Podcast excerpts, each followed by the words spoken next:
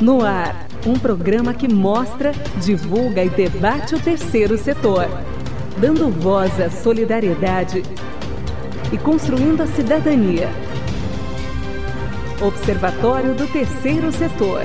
O olhar da cidadania. Todo mundo tá revendo o que nunca foi visto. Todo mundo tá comprando os mais vendidos. É qualquer nota, qualquer notícia. Páginas em branco, fotos coloridas. Qualquer nova, qualquer notícia.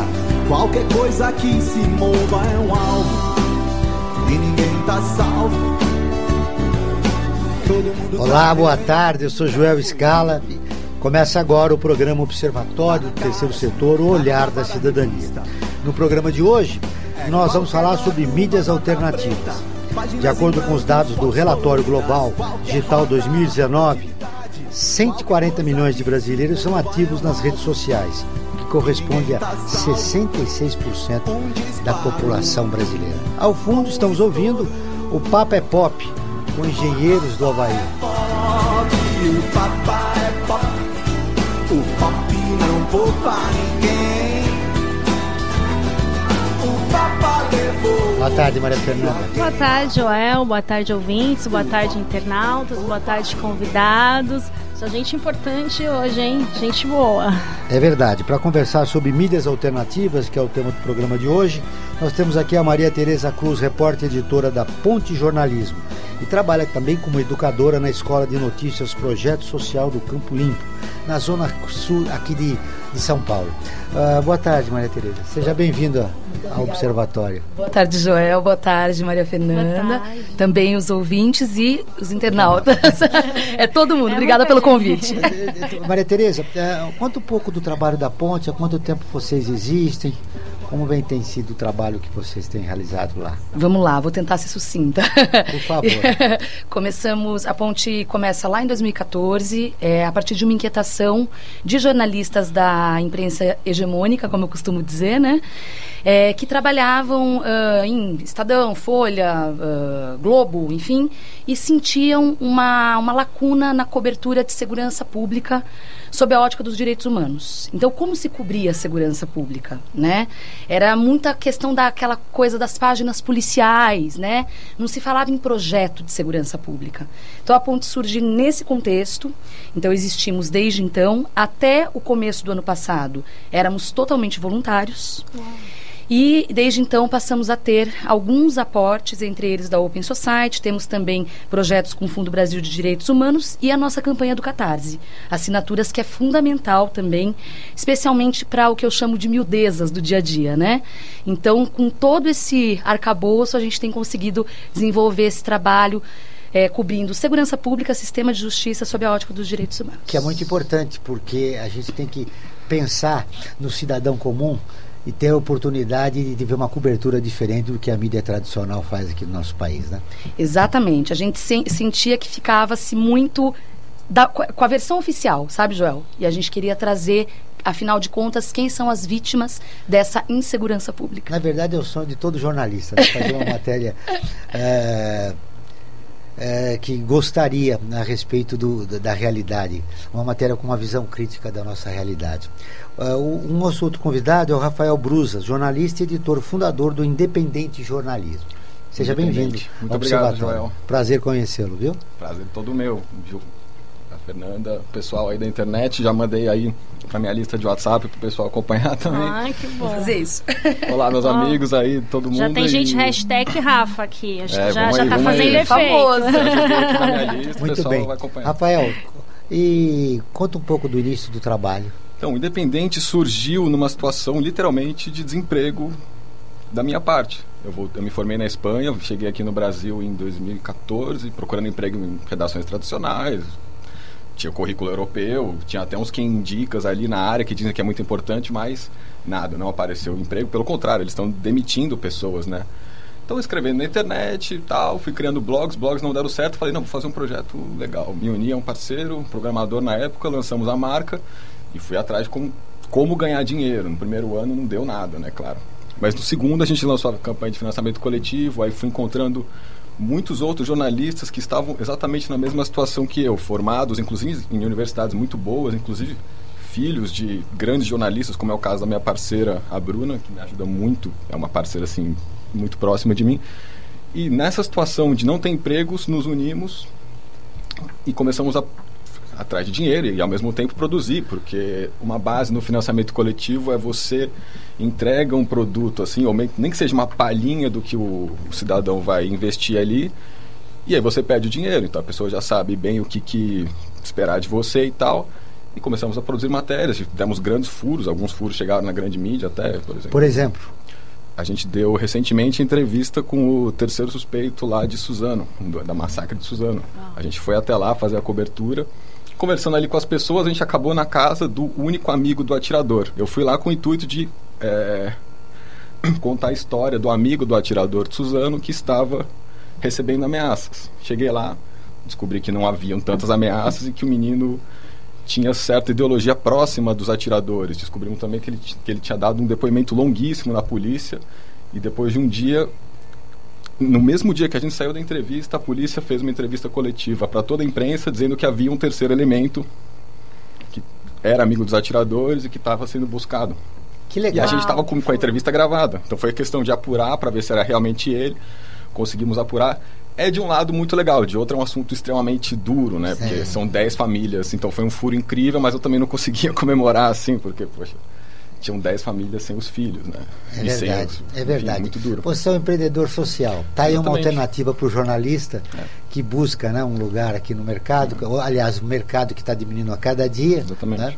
E, e, os, e os jornalistas agora estão buscando alternativas. O empreendedorismo e criar o seu próprio espaço é fundamental. Mas tem um, tem um trabalho do terceiro convidado, que é o Rafael Vilela, que é fotógrafo, um dos fundadores da mídia Ninja. A mídia ninja é as narrativas independentes, jornalismo em ação.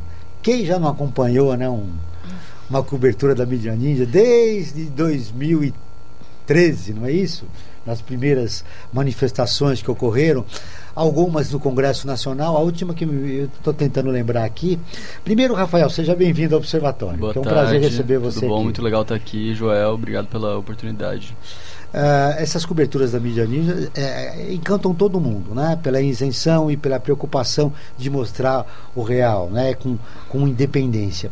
Uh, essa história já vem de algum tempo, né? Vem. É, a mídia ninja ela explode em 2013, né? Como uma iniciativa que estava naquele momento né, se tornou muito conhecida pela cobertura das manifestações de junho mas é completamente impossível de entender essa explosão se a gente não olhar para anos né, de trabalho anteriores a 2013. Então, é, todo esse processo ele começa, na verdade, nos anos 2000, né, 2002, 2003, com a organização do Fora do Eixo, que era uma rede anterior à Mídia Ninja e que começou a conectar inteligências do Brasil profundo e metodologias de organização social, né, desde aquele momento, a partir, num, né, num, primeiro estágio, a partir do setor musical, né, da cultura. Então, a gente vem muito desse contexto da, da organização cultural, assim, né, tanto que a nossa própria linguagem, a forma de olhar para o jornalismo, ela vem muito mais de uma leitura antropológica da cultura, né, do, de, do, do lugar, de quem fala, para quem fala, de que forma fala, do que necessariamente do jornalismo é, tradicional. Assim. Então, é uma, é uma escola, na verdade, que a gente se forma enquanto comunicadores, que vem um pouco dessa, dessa movida mesmo, né, de lugares totalmente fora do eixo Rio-São Paulo e organizando pessoas e, enfim, desejos a partir desses lugares. Isso né, leva praticamente 10 anos, quando em 2011 a gente já era mais de 110 coletivos no Brasil inteiro, fazendo isso e, e para dar conta de fazer uma, uma organização cultural né, no país inteiro, a gente teve que se. A gente se ligou muito rápido que era impossível fazer isso sem é, a mídia. É, a nossa própria mídia, né? Porque a gente percebe qualquer produtor cultural vê muito rápido, né? Que a grande imprensa ela está completamente atrelada a, a, a, interesses, né? Não, e a produção cultural mainstream. Então você tem um, um sistema que não está nem aí para uma banda independente que surge no interior do Pará. Então a gente teve que aprender a fazer mídia para dar, né? Para poder mostrar essa, dar visibilidade para esses atores, esses lugares do Brasil. Isso, enfim, levam 10 anos para a gente conseguir sintetizar numa fala curta. É difícil, mas. Vamos é, conversar é um ao longo do programa, continuar. mas é uma história muito importante, é interessante, né? Além dessa cobertura que a gente vê da mídia ninja, uma outra preocupação cultural de mostrar as realidades, de diversas realidades de territórios aqui do nosso país que a maioria da população brasileira desconhece, né? Total. E, e por, por né, culpa, né, isso a gente tem que, tem que colocar, porque a grande imprensa tem né, essa centrifugação nas grandes cidades. Verdade, é a responsabilidade. A né? responsabilidade. Enfim, só para concluir a historinha, mas hoje a Mídia Ninja se configura como um, né, um talvez um hub né, de iniciativas e de milhares de pessoas colaborando, né? E hoje a gente está chegando mais ou menos em 5 milhões de seguidores, assim, somando todas as redes, o que é uma grande responsabilidade, também para a gente um grande tesão, assim, né? De continuar fazendo esse trabalho em parceria com é, com tantos coletivos, né, iniciativas que estão pelo Brasil inteiro nesse verdadeiro levante que começa a partir de 2013 com mais força, é, enquanto um movimento de comunicação independente, né, que se forma e se fortalece a cada ano. Muito bem, é, tá aí, uh, vocês estão acompanhando no programa de hoje, mídias alternativas, esses três jovens idealistas representando cada um o, o seu trabalho né, na, sua, na sua organização, contando um pouquinho da sua história e por que estão realizando esse trabalho. Muito bem, agora nós vamos. Vamos chamar os ouvintes, os internautas para participar aqui. Se vocês querem participar através do WhatsApp do Observatório, 11 95077 1295, repetindo 11 95077 1295, ou por aqui pela rádio, pode entrar ao vivo. Quem está fora de São Paulo, Coloca o 11 3289 3580 11 ou 3253 4845 ou aqui através do Face que a gente está com a live ao vivo. Estou esperando o comentário, a participação de vocês. Muito bem, agora nós vamos ouvir a ONU News, que é parceira de conteúdo do Observatório do Terceiro Setor, com a reportagem. Cerca de 1 milhão, 1 milhão e 700 mil pessoas foram infectadas pelo HIV em 2018. A Ana Paula Loureiro, de Nova York, traz as informações. O Programa Conjunto da ONU para HIV e SIDA, UNAIDS, revelou que cerca de 1,7 milhões de pessoas foram infectadas pelo vírus em 2018, o que representa um declínio de 16% desde 2010. A atualização global sobre a AIDS, Comunidades no Centro, revela que essa queda foi impulsionada principalmente pelo progresso constante na maior parte do leste e sul da África. O novo relatório revela que tem desacelerado o progresso na redução de novas infecções pelo HIV, que promoveria um aumento do acesso ao tratamento e o fim das mortes relacionadas à doença. O estudo lançado em Genebra, na Suíça, aponta que enquanto alguns países fazem ganhos impressionantes, outros observam um aumento de novas infecções pelo vírus e mortes relacionadas à AIDS. Em relação aos países de língua portuguesa, Angola é um dos sete estados onde o número de infecções aumentou em crianças. O estudo inclui avanços em relação à meta 90-90-90, que consiste em ter até 2020 90% das pessoas com HIV devidamente diagnosticadas, 90% realizando tratamento com antirretrovirais virais e deste grupo 90% com carga viral indetectável.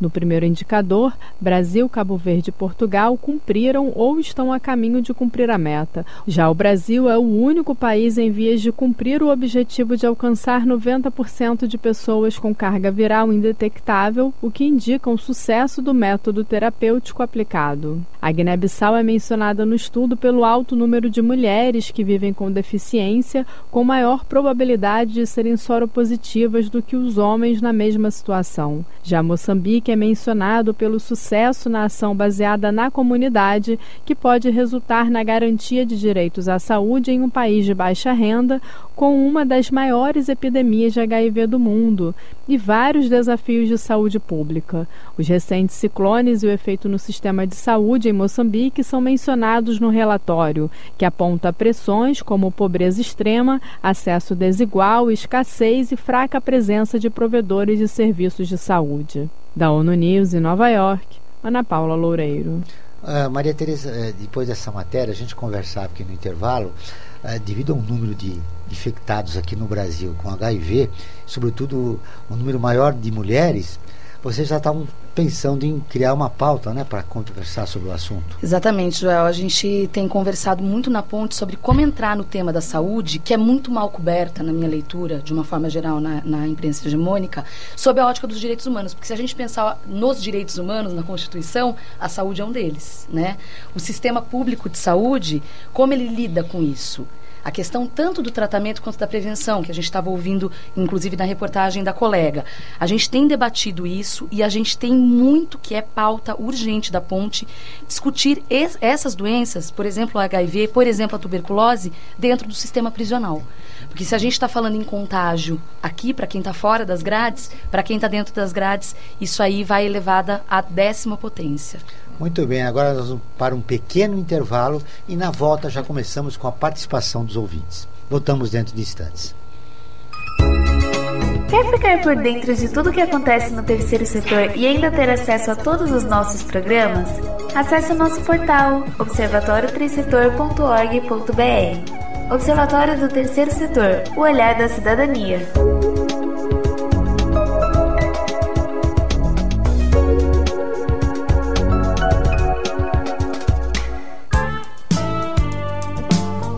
A Associação Científica e Cultural das Fundações Colaboradoras da USP, FUNASP, foi constituída com o objetivo de aperfeiçoar o relacionamento das fundações com a Universidade de São Paulo. A FUNASP colabora com a USP nas relações entre fundações por meio de fóruns, simpósios, seminários, pesquisas e intercâmbio de informações, além do seu investimento na área social. Para melhores informações, entre no nosso site www.funasp.org.br. Funasp, um marco entre o universo acadêmico e a sociedade. Internacionalizar a economia afeta o seu emprego? Para onde vai o Brasil? Ter opinião sem análise é só repetição. Repetição, repetição, repetição, repetição, repetição, repetição, repetição, repetição. Informação é importante. Análise é fundamental. Le Monde Diplomatique Brasil. Independente e crítico. Você está ouvindo Observatório do Terceiro Setor. Apoio FUNASP. Tendência Mídia. Tá revendo que nunca foi visto. Todo mundo tá comprando os mais vendidos. É qualquer nota, qualquer notícia, páginas em branco, fotos coloridas, qualquer nova, qualquer notícia. Muito bem, ao som do Papo é Pop, com engenheiros do Havaí, nós iniciamos mais um bloco do Observatório do Terceiro Setor, o Olhar da Cidadania. Hoje falando de, sobre mídias alternativas com a Maria Tereza da Ponte Jornalismo, o Rafael Brusa do Independente Jornalismo e Rafael Vilela do Mídia Ninja. Como eu já disse, é, é, o Papa é Pop do Engenheiros do Havaí, uma música já um pouquinho antiga, ela faz uma crítica à cultura de massa que afeta e prejudica o jornalismo, transformando as notícias em produtos sensacionalistas para vender mais.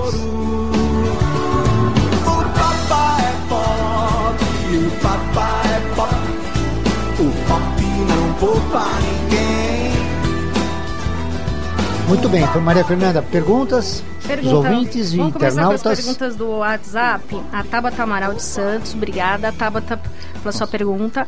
As mídias alternativas sofrem preconceito no Brasil? Quem começa? Qual que é Quem você começa? mesmo? Começou, já começou. Você já começou. Nossa, Com esse sorriso, parece que não. É, fiquei tímida agora, gente. Vou, vamos lá. É, Tabata, obrigada pela pergunta. É, sim, com certeza. Só que eu também acredito, eu tenho uma visão muito otimista. Eu acho que se a gente falar, foi citado aqui em algum momento as jornadas de junho de 2013, se a gente pensar em como a mídia alternativa era criminalizada lá e, a, e aonde chegamos hoje, acho que tem ainda um caminho a ser percorrido, mas a gente está falando de outra coisa, a gente está em outro lugar. É, basta pensar que o grande furo do ano foi dado pelo The Intercept Brasil, que é uma mídia contra-hegemônica, né? Então eu acho que assim, a grande questão, o grande desafio na minha leitura das mídias contra-hegemônicas, é, e a ponte se insere nisso com certeza, é a questão de você ter uma continuidade no trabalho, por questão financeira mesmo, e a credibilidade. Então, que isso é muito sério, muito caro para a ponte. Então, quer dizer, a gente costuma brincar, o André Caramante, que é um dos fundadores da Ponte, fala: a nossa militância é o bom jornalismo. Então eu acho que você constrói essa história é, com, essas, com essas bases, né? E com isso você vai mostrando para os leitores, para as pessoas, que este preconceito de isso não tem valor, isso não é isento, isso não faz sentido. Então, para a ponte, isso é muito. Na trajetória da ponte, isso é muito sério. A gente não tem lado, a gente é suprapartidário. Quer dizer, a gente tem o lado dos direitos humanos. Mas a que é gente é importante, é, fundamental exato. isso. Mas a gente é suprapartidário. Se a gente tiver que bater aqui, a gente vai bater e bater ali também. Então, é, é isso é importante. Tem que estar na missão dos veículos, na minha leitura, alternativos. Credibilidade é uma coisa também que o Observatório preza muito, desde o nosso surgimento em 2012. Ah, você concorda? Com, a Maria Tereza? Com a questão da credibilidade? Com as mídias, Eu vocês sofrem preconceito? Sim, eu gostaria também de.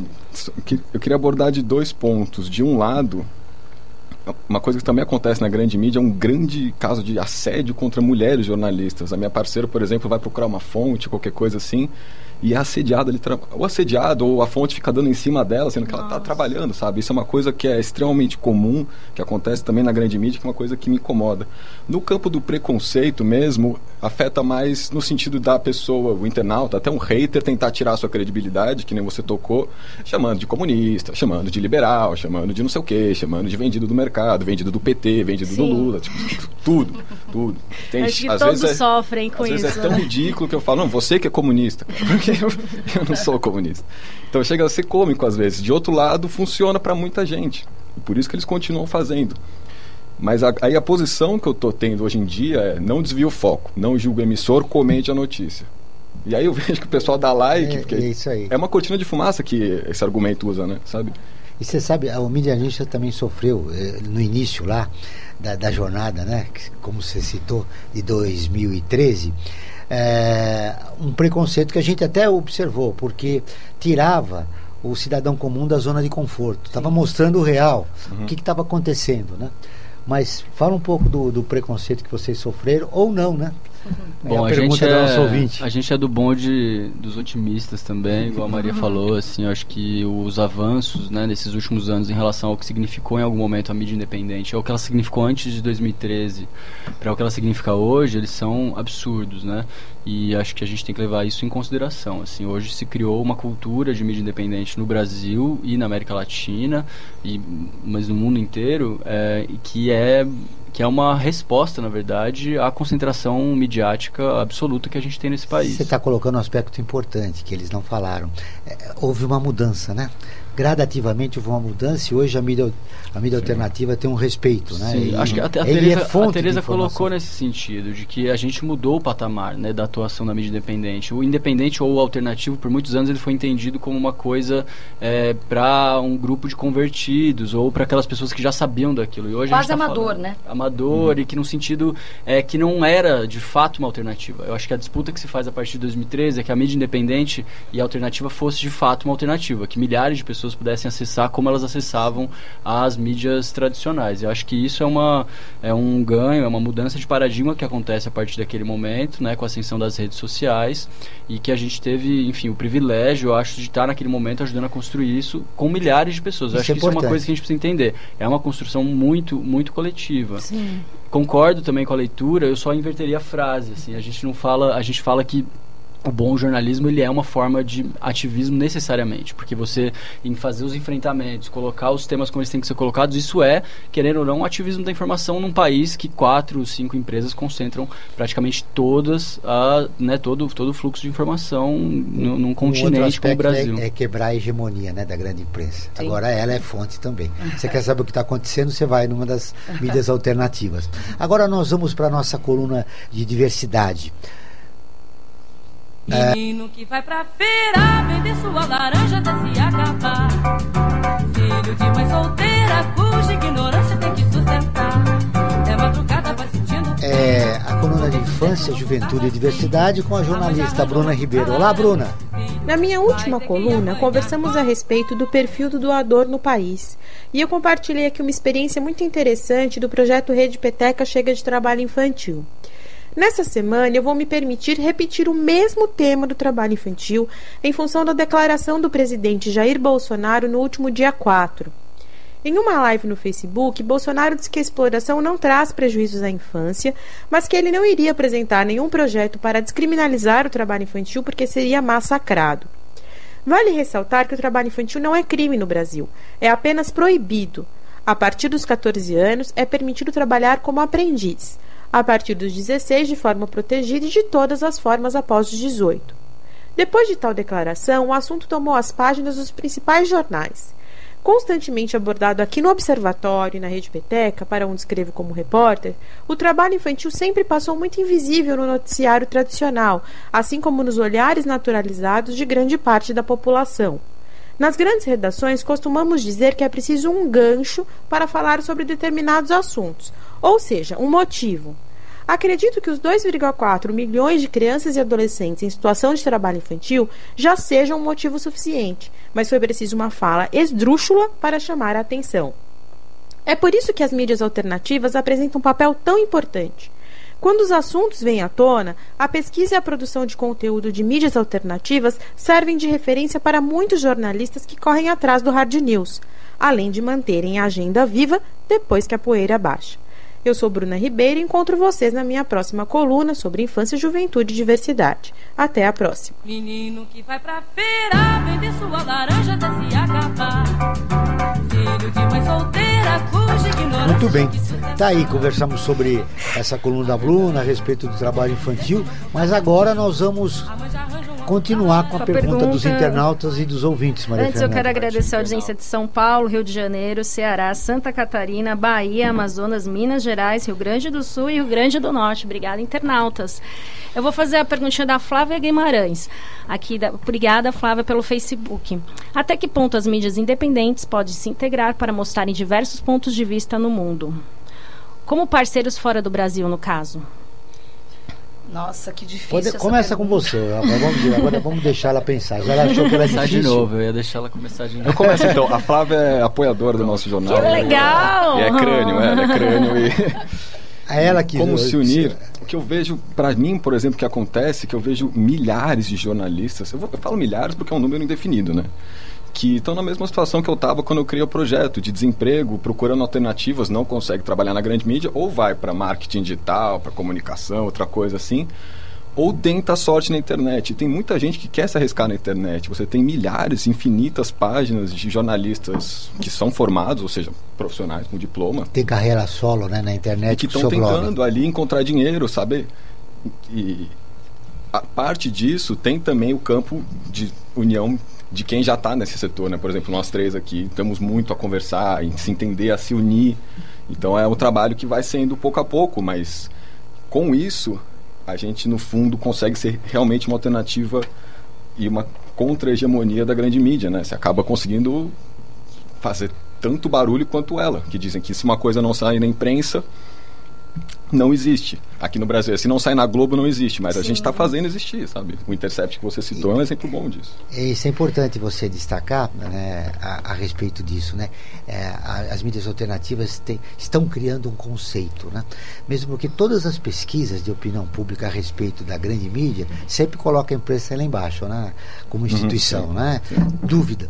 É, cheia de dúvidas a respeito das coberturas. E, e- e esse trabalho das alternativas, elas estão buscando isso, criar um novo conceito e adquirir a credibilidade da, popula da maioria da população brasileira. Mais O- perguntas, Maria Mas Fernanda? o observatório mesmo nos comentários, bem no começo, ah, mas não saiu na Globo, será que é verdade? Nossa, Uhum. quantos comentários a gente recebeu É.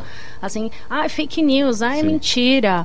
Porque tu- tudo que É. atinge algo de alguma forma, igual eu falei no programa anterior, parece que você discordar hoje ofende. Uhum. Você debater ofende. A gente tá- fez um programa sobre Vaza Jato. Antes de entrar no ar, já tinha um ouvinte falando: ah, não, vou discutir a página, que absurdo. Nem, Uhum. nem querer debater o assunto. Sim. É, o, o Rafael vai responder?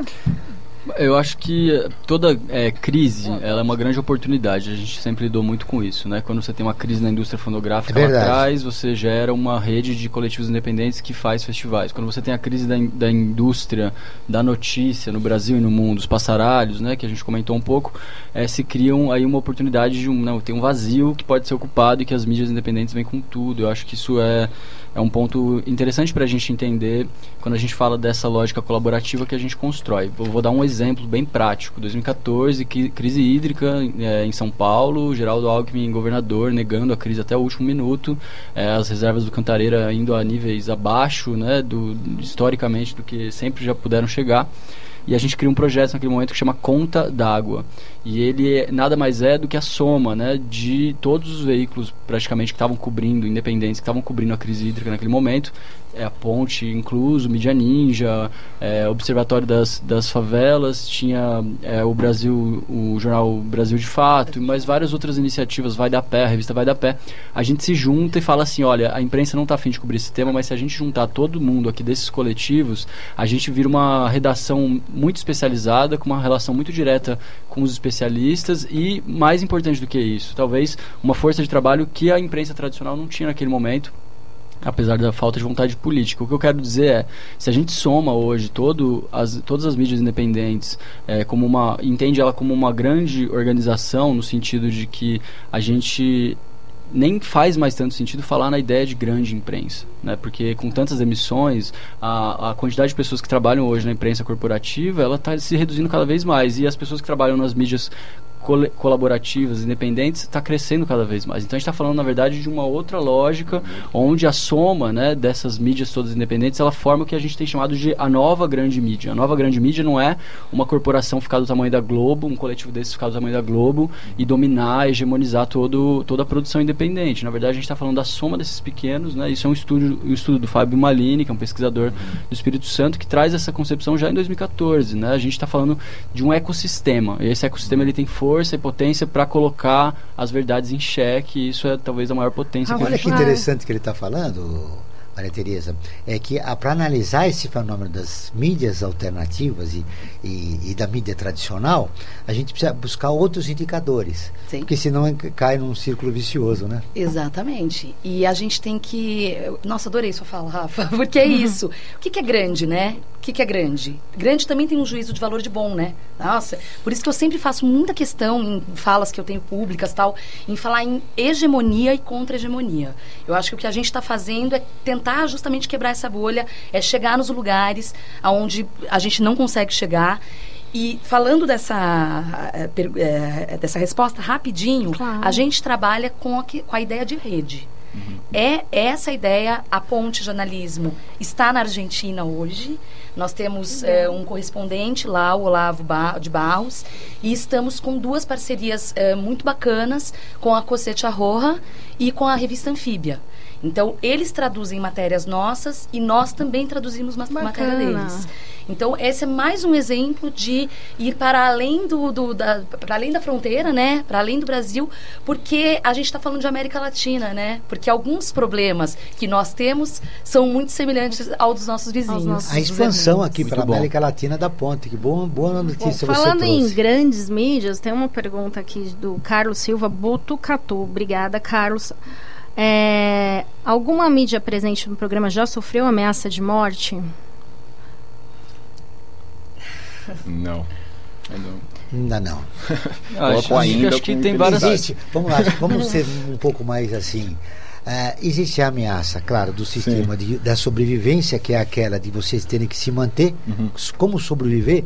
Vamos esquecer que nós vivemos um sistema capitalista e vocês precisam sobreviver. Né? Então, é essa ameaça ah, explícita que é do poder econômico, que já é uma ameaça que está aí.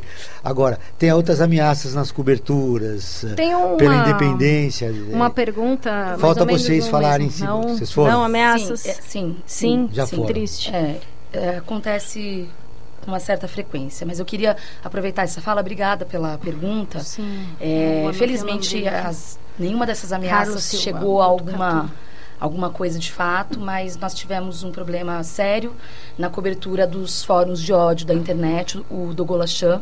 Uhum. Nós começamos a perseguir esse pessoal, perseguir que eu falo porque é difícil, né? Eles são ratos da internet, né? Eles se escondem atrás do anonimato da internet. Em 2017 aconteceu um episódio na USP de uma ameaça de bomba que saiu em todos os veículos na época.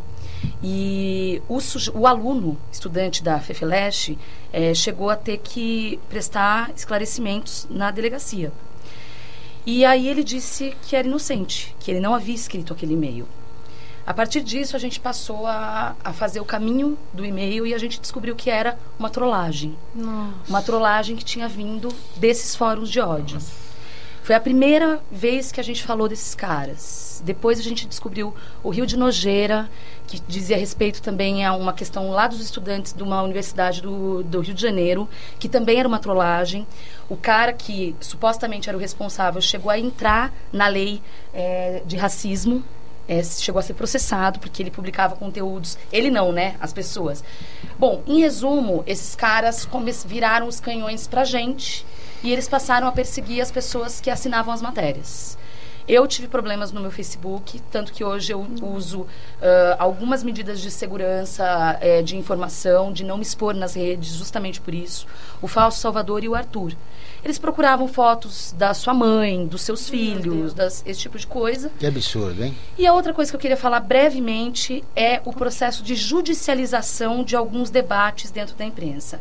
Então a ponte é muito processada quando a gente é, denuncia algum policial em desvio de função. A gente já respondeu alguns processos e eu queria só deixar aqui, uh, re, né, falar sobre isso, porque eu acho muito complicado. Esse registro todo... é muito importante. É, então assim, a gente tem sido sim acionado no sistema de justiça com processos é, que visam, em última análise, tentar nos enfraquecer o nosso trabalho, essa leitura que a gente tem. A gente não perdeu nenhum até agora, felizmente. Que bom, né? Muito bom. Eu ia, acho que, falar um pouco nesse sentido que é, você acabou de colocar. Assim, existem diversas camadas e níveis de ameaça, né? Para além só da ameaça de morte é, então, explícita, exato. que pode ser feita ao léu, pode ser feita com alguma intencionalidade mais. É, Rafael, eu vou, eu vou só. Hoje, né? Tem muito uma comum, pergunta já direcionada para você que, que, tem que o assunto, daí você já responde. A Mariana Souza de Taubaté. A mídia ninja é bem polêmica. Liberação da maconha em aborto. Vocês é, conseguiram inimigos com essa posição? Eu acho que o, são temas polêmicos, né? Mais do que a mídia ninja é polêmica, eu acho que são temas polêmicos e a gente adora é, trabalhar com eles. Obrigada, assim, Maria. São temas pergunta. importantes, acho que é bacana a pergunta, eu acho que todo mundo aqui trabalha com esses temas também. Mas é, eu acho que a gente entende que os nossos temas são os temas da geração, assim, a gente fala muito nisso, né? São os temas que estão implicados no dia a dia, na vivência dessas pessoas que nos acompanham, que compõem a própria mídia ninja, que são temas que são orgânicos pra gente, né? Então, falar de legalização da maconha pra gente é uma pauta central, né? Tanto pela questão que envolve enfim, todas as camadas, né? A camada medicinal, a camada do, do extermínio da juventude negra, a camada do uso recreativo e das liberdades individuais. Acho que tem várias formas de entender esse debate da maconha. Ele é um debate hoje central no mundo inteiro, né? A, a camada econômica desse debate é completamente ignorada, né? Você tem hoje o Colorado produzindo bilhões de milhões de dólares em, em no Uruguai, no Uruguai aqui do nosso lado, né? E a gente continua é, com esse tampão ideológico que olha para maconha né, com um olhar totalmente é, preconceituoso. A Mariana escreveu até exemplo, igrejas e conservadores. Vocês, ah, vocês recebem muita mensagem? A gente recebe, eu acho que tem um debate hoje. A gente tem usado uma, uma tese que o, que o Pablo Capilé é,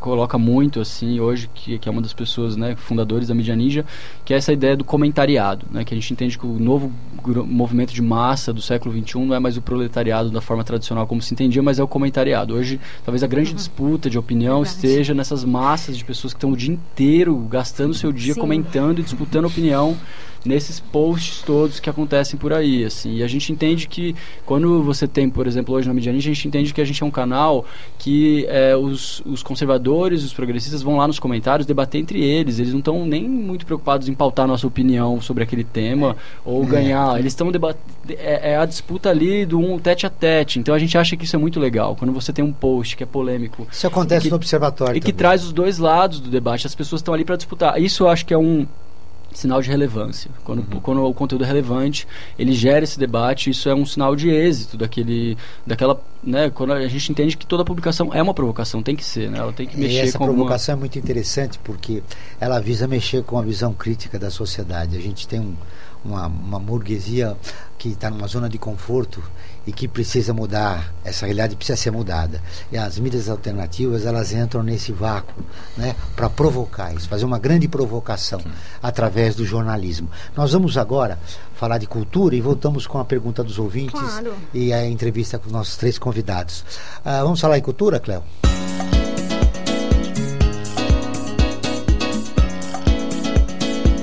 Falando em Cultura. Muito bem. É, com Frank Valverde, de férias aqui na Itália, mas ele deixou gravado aqui uma dica para nós. Vamos lá, Franklin. Boa tarde, Joel. Boa tarde você que está em sintonia com o Observatório do Terceiro Setor. O destaque de hoje do Falando em Cultura vai para a mostra ISA 25 anos de cinema socioambiental. O ISA, Instituto Socioambiental, é uma instituição que defende o meio ambiente e os povos tradicionais da Amazônia. Essa instituição organizou na Unibis uma mostra de cinema que aborda a resistência dos povos indígenas e a crise ambiental. O evento faz parte das comemorações dos 25 anos de criação do Instituto. Nós destacamos para vocês duas sessões. A primeira, na próxima sexta-feira, dia 19, às 20 horas, será o filme Pelas Águas do Rio de Leite, um documentário da cineasta Aline Scolfaro que apresenta lugares sagrados e narrativas sobre as origens dos povos indígenas da família Tucano, do Alto Rio Negro, lá no Amazonas. A segunda sessão, destacada, acontece na terça-feira da semana que vem, dia 23 de julho, às 20 horas, com Kaará Ukizi Vá, Os Douros da Floresta em Perigo. O filme, dirigido por Fly, Edivan Erisvan Guajajara, serve de alerta, além de um pedido de socorro dos Guajajara pela proteção das florestas e de seu território. Mostra a ISA 25 anos de cinema socioambiental na Unibis Cultural, Rua Oscar Freire, 2500, ao lado da estação Sumaré do metrô. A entrada é gratuita. Boa tarde a todos e a todas e até a semana que vem com mais um Falando em Cultura aqui no Observatório do Terceiro Setor.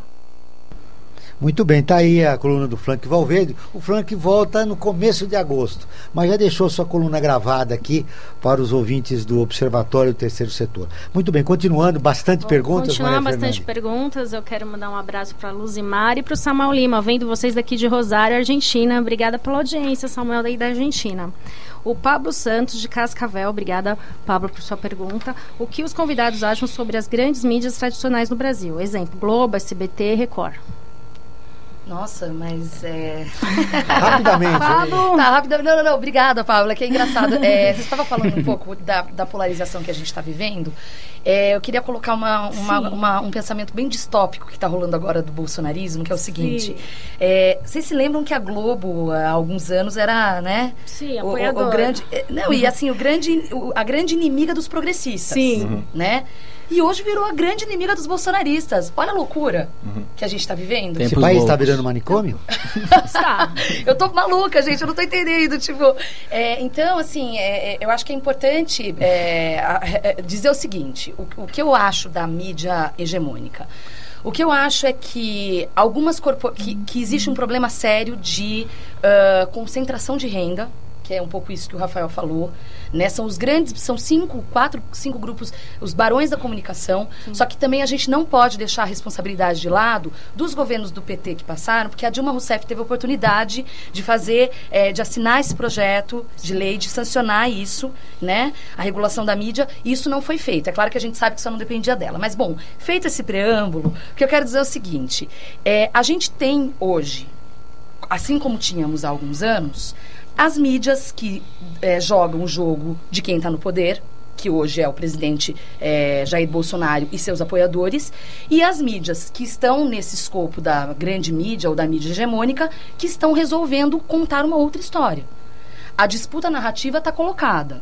Mas eu não acho que a gente tem como colocar a Globo, SBT e Record no mesmo saco. É isso que eu quero dizer. Hum. Porque a gente vê hoje SBT e Record é, é, fazendo. Alinhados com o isso, governo, né? Muito alinhados, inclusive com demissões. Com demissões. Ah, O Grupo Record, não preciso nem dizer, Paulo Henrique Amorim, que faleceu recentemente, que foi demitido, foi cortado da Record, foi ah, colocado na geladeira por causa de, de opiniões eh, divergentes, dissonantes. E a gente tem a Globo, claro, que tem grana, que continua estando ali ah, eh, eh, se banqueteando, de certa forma, eh, dos poderosos, mas sendo também muito alvo. Eu acompanhei a posse do Jair Bolsonaro com bastante dificuldade, inclusive. Eu e o Daniel Arroio fizemos uma cobertura. e o pessoal da Globo estava sendo ameaçado de morte. Eu vi isso, ninguém me contou.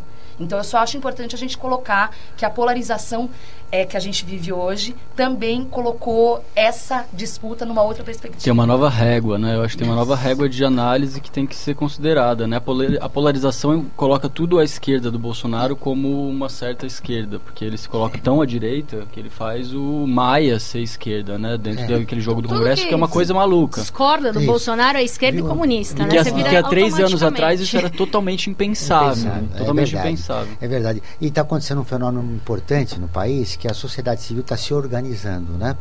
Ah, em, em termos na defesa da democracia, na defesa dos direitos humanos.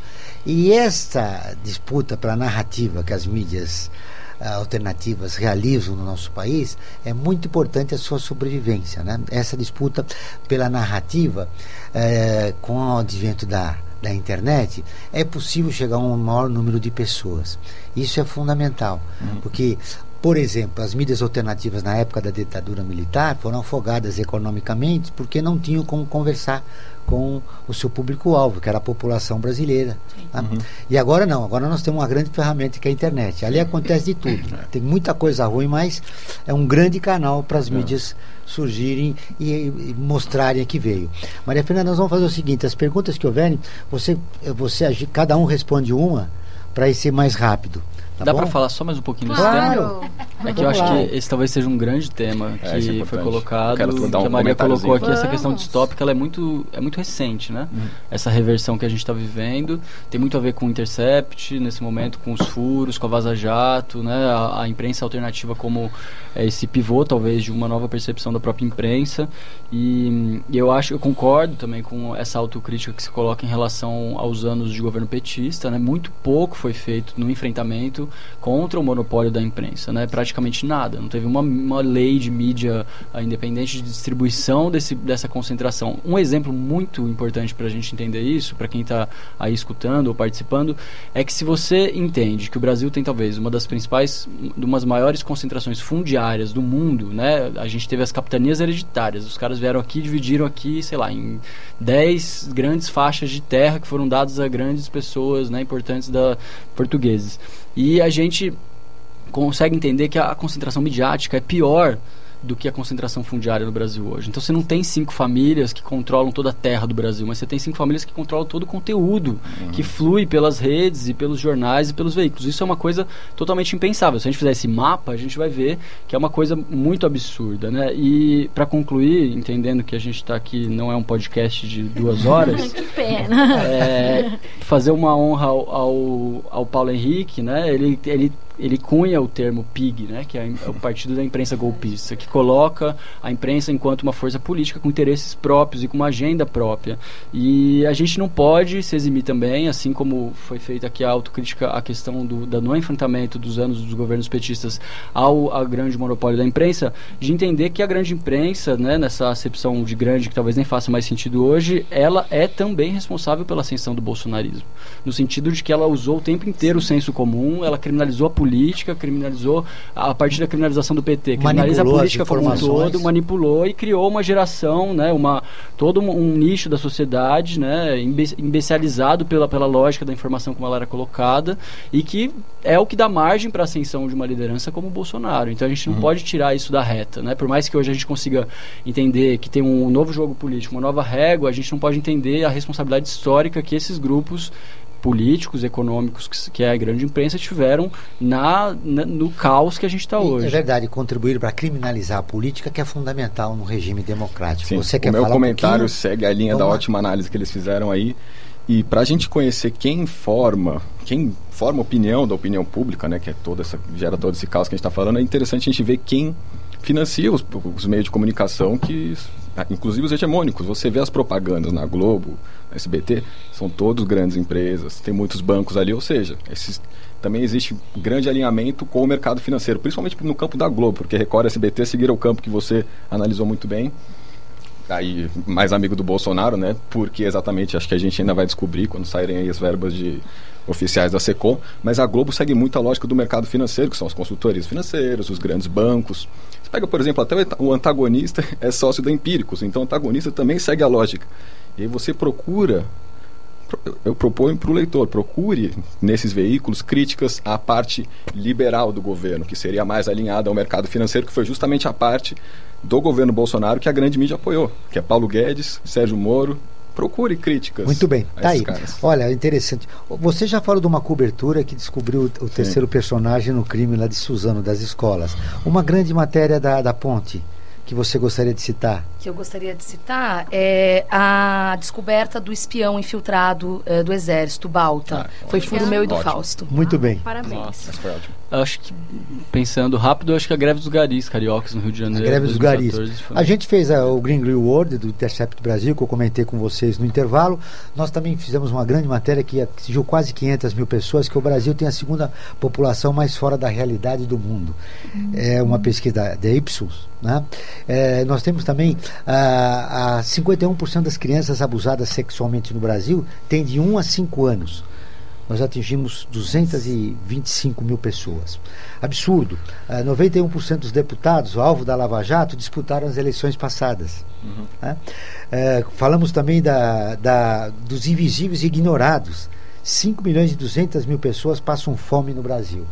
São matérias que não saíram na grande mídia e que o Observatório registrou. Entre outras, né? Tem mais aqui, mas eu gostaria mais de ouvir nossos convidados. Mais perguntas, Fernanda? Mais perguntas, infelizmente está acabando o nosso tempo. Só vou fazer um comentário rápido do Thiago Lins. Palmas, vocês são a nossa salvação, as grandes mídias são só manipulação. Até... Vocês são. No... a rima é pobre não funcionou, obrigado. Poeta, é um de Thiago Lins, poeta. Vocês são a nossa palmas. salvação. o Carlos Augusto Vila Clarice, os grupos Black Black Bloc já participaram de várias manifestações pelo Brasil e estão sumidos. O que os convidados atribuem a isto? Eles ajudavam ou atrapalhavam o trabalho da mídia independente? Duas palavrinhas. Sim, não, não brincadeira. É, ah, eu queria que os meninos falassem sobre isso. Falar. Vamos lá. Eu vou. Já... Uma palavrinha, vixe. Era um fonte de. Era um fonte. Era um fonte ou. É é um tema praticamente impossível da gente debater no tempo que a gente tem. É. Mas eu acho que os black blocs foram uma reação, num certo sentido, são uma reação à forma como as coisas estão colocadas. Em 2014, quando se 2013, quando se criminaliza a rua e os movimentos e a rua é esvaziada por uma ascensão também de uma direita social que começa a surgir no Brasil, eles são o que sobra na rua, com todas as suas contradições, né? E, eu vou dar um, eu vou desculpe. E aí são muito criminalizados, né? Eu vou dar um exemplo de que como eles funcionaram, como eles funcionaram bem. Eu acho que sempre é positivo. O olhar do observatório é sempre positivo. No Instituto Royal para salvar os cachorros, nós tivemos aqui o Rafael, um xará seu, que tem um na, na, na um, uma, ONG, uma ONG que cuida de cachorros.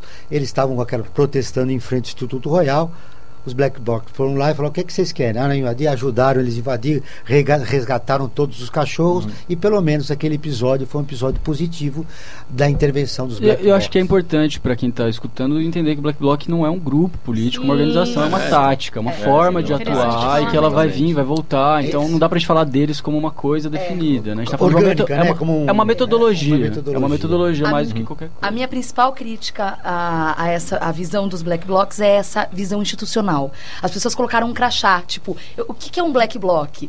O livro da Esther Solano e do William Novaes, inclusive uhum. eu indico a leitura, mostra muito isso é uma reação, foi uma ação. Se você não entender politicamente, socialmente o que estava acontecendo naquele momento, você está afadado a acreditar que o Black Bloc você vai conseguir identificar. Ah, ele é loiro, uhum. ele tem olho Sim. azul, ele se veste de tal maneira. E não é isso. Sérgio Solano já teve aqui várias vezes várias em programas, vezes. Você... inclusive. Ah, eu respeito a opinião dos caras. nossa, é ele é a autoridade bem. com eles. Perguntas. Bom, eu quero agradecer São Paulo, Rio de Janeiro, Santa Catarina, Minas Gerais, Ceará, Rio Grande do Norte, Rio Grande do Sul Mato Grosso, Mato Grosso do Sul, Bahia, Paraná e Argentina. Obrigada pela audiência. Entre nosso, nas mídias aqui dos nossos convidados. Vamos compartilhar, vamos apoiar essas mídias alternativas.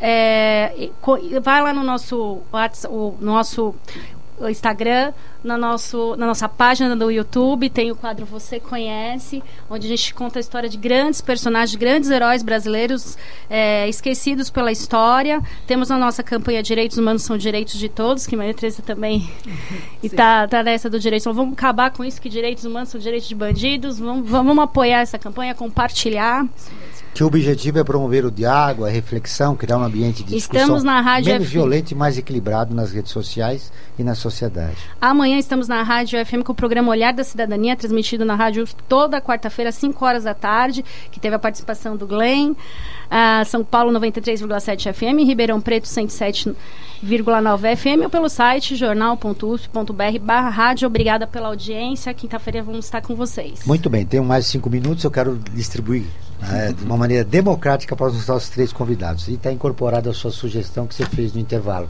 Nós vamos voltar aqui para conversar com mais tempo para a gente se estender e, e, contar o trabalho de vocês. É fundamental que, se, que a maioria da população brasileira conheça o trabalho de vocês e a importância deles nesse momento do país. Pelo país passa, né? Nossa democracia está ameaçada e a gente precisa de mídias alternativas para contar essa história e buscar criar uma nova narrativa como uh, contraponto à que está sendo feita agora pelos grandes veículos de comunicação. Uh, considerações finais, o que não, não perguntei do teu trabalho, da, tu, da tua colega, que é importante você é, deixar a, registrado em um minuto. A grande lição que eu tiro desde 2016 é que é possível, ou seja, você está desempregado, você não encontra trabalho na grande mídia, eu parei de procurar. Eu criei a minha marca, fui atrás de financiamento coletivo, fui atrás de vender canecas, produtos. Estou lá no YouTube fazendo meus conteúdos que também me rendem é, pela monetização. E tem a liberdade absoluta. Se quiser me dar um furo, eu pego. Se quiser me ajudar, eu te ajudo também. A gente se ajuda, a gente se conhece. Um prazer Quem estar com vocês. Quem quiser conhecer melhor o Independente Jornalismo... Independente Jor. Só o Jor. Aí a gente se encontra, a gente a está principalmente no Facebook e no YouTube, mais fortes. Dica Mas tem Instagram também, Independente Jor, de jornalismo mesmo. Nosso site também é independente.jor.br.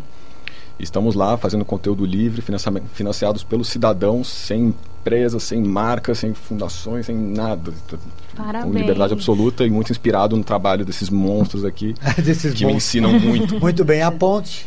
A Ponte segue fazendo trabalho aí no território. A gente acredita que seja fundamental estar nos lugares e também uh, quero destacar a parceria com a Escola de Notícias, que a gente acredita que a educação é realmente não é clichê não, é o futuro mesmo. E a gente está com essa mo moçada do Campo Limpo lá no extremo sul de São Paulo. Quero dizer que você, apoiador do Catarse, quem tiver interesse em nos apoiar, gostar do nosso trabalho, entre na nossa campanha de financiamento recorrente do Catarse. Ela é muito importante para custear nossas reportagens, inclusive fora do estado de São Paulo, no Nordeste, no sul do país, no Rio, em todos os lugares, porque a ponte está em todos os lugares e a nossa intenção é seguir esse trabalho. É isso, ponte.org. Parabéns, vamos ajudar, hein, gente? Rafa. Vamos lá, Rafael. Acho que reforçando o que o Rafa colocou, a gente, o jornalismo vive um momento de ouro dele, né? A crise gera uma oportunidade gigante e dizer que agradecer a participação, dizer que a mídia Ninja está de portas abertas. Quem quiser colaborar, manda uma mensagem lá em todas as nossas redes. A gente é uma mídia muito muito permeável. Todo mundo pode fazer Já parte de alguma maneira. matéria nossa, né, a mídia Ninja? Já. Também a gente compartilha muito conteúdo de outros veículos. A gente acha isso fundamental, né? Fortalecer esse ecossistema da mídia independente que não para de crescer. E o contexto brasileiro, político hoje ele faz o mundo inteiro tá olhando para a gente, então também é uma grande oportunidade, por mais que seja uma crise, é, de reconstruir essas bases, né, de conexão com as pessoas, da, da informação, né, da, dessa verdade que a gente coloca aqui no debate do jornalismo. Muito bem, aí nós colocamos três jovens idealistas que querem criar uma nova narrativa no jornalismo brasileiro. Que você puder gostou de um ou de outro, acompanhe o trabalho desses jovens, porque está aí o futuro do jornalismo no Brasil e no mundo. Maria Fernanda, mais alguma coisa? Agradecer os convidados, muito obrigada. Vamos fazer igual tem ouvintes aqui pedindo, ah, precisa mais tempo de programa. Mais Vamos, tempo de programa. É, Vamos fazer mais um protesto. Tempo, um hashtag mais tempo Não, de programa. Deixa eu anunciar uma coisa importante para você, para quem nos acompanha na internet uh, e também nossos ouvintes. A partir de agosto nós vamos ter podcast. E aí nossos programas estarão lá, vocês responderão aí no Spotify, no Google, e aí? Né? Ó, o Samuel Lima está falando, o tema de direitos humanos seria um tema interessante para debater, para ajudar a desmistificar esse lema de direitos humanos feito para bandidos. Samuel, começa compartilhando nosso post lá do, da campanha de direitos humanos, são direitos de todos. Já começa aí, muito obrigada pela participação, Samuel de, da Argentina. Espero vocês quinta-feira, às duas horas aqui. Obrigada, convidados. Obrigada, Joel. Muito bem, Mais um ponto programa. final em mais uma edição do Observatório do Terceiro Setor, o Olhar da Cidadania. Eu quero agradecer a Maria Tereza Cruz, que é repórter e editora do Ponte de Jornalismo e trabalha como educadora na Escola de Notícias, projeto social do Campo Limpo, Zona Sul da cidade de São Paulo.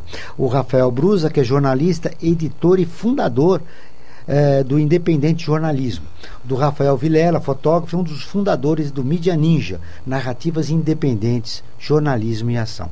Esse programa foi produzido pela equipe do Observatório do Terceiro Setor. Coordenação técnica Sérgio de Souza, trabalhos técnicos Cléo Rodrigues. Nós voltaremos na próxima quinta-feira, sempre às 14 horas, com o Observatório do Terceiro Setor, sempre na construção de uma sociedade mais justa, solidária, sustentável e tolerante. Boa tarde. Todo mundo tá revendo o que nunca foi visto.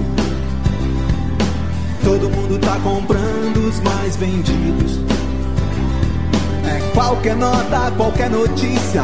Páginas em branco, fotos coloridas. Qualquer nova, qualquer notícia. Qualquer coisa que se mova é um alvo. E ninguém tá salvo.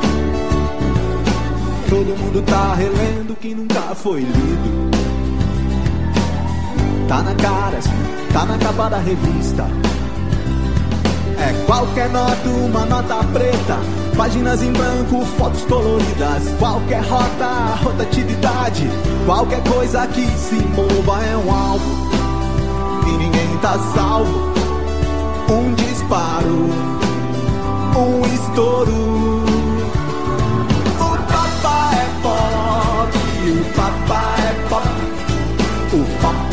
Poupa ninguém. O papá levou um tiro a queima-roupa. O pop não poupa ninguém. Quer ficar por dentro de tudo o que acontece no terceiro setor e ainda ter acesso a todos os nossos programas? Acesse o nosso portal observatório3setor.org.br. Observatório do Terceiro Setor, o olhar da cidadania.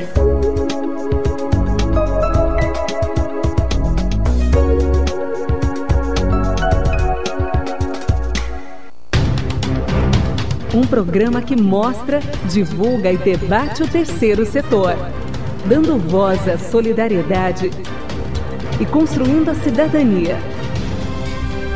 Observatório do Terceiro Setor, o olhar da cidadania.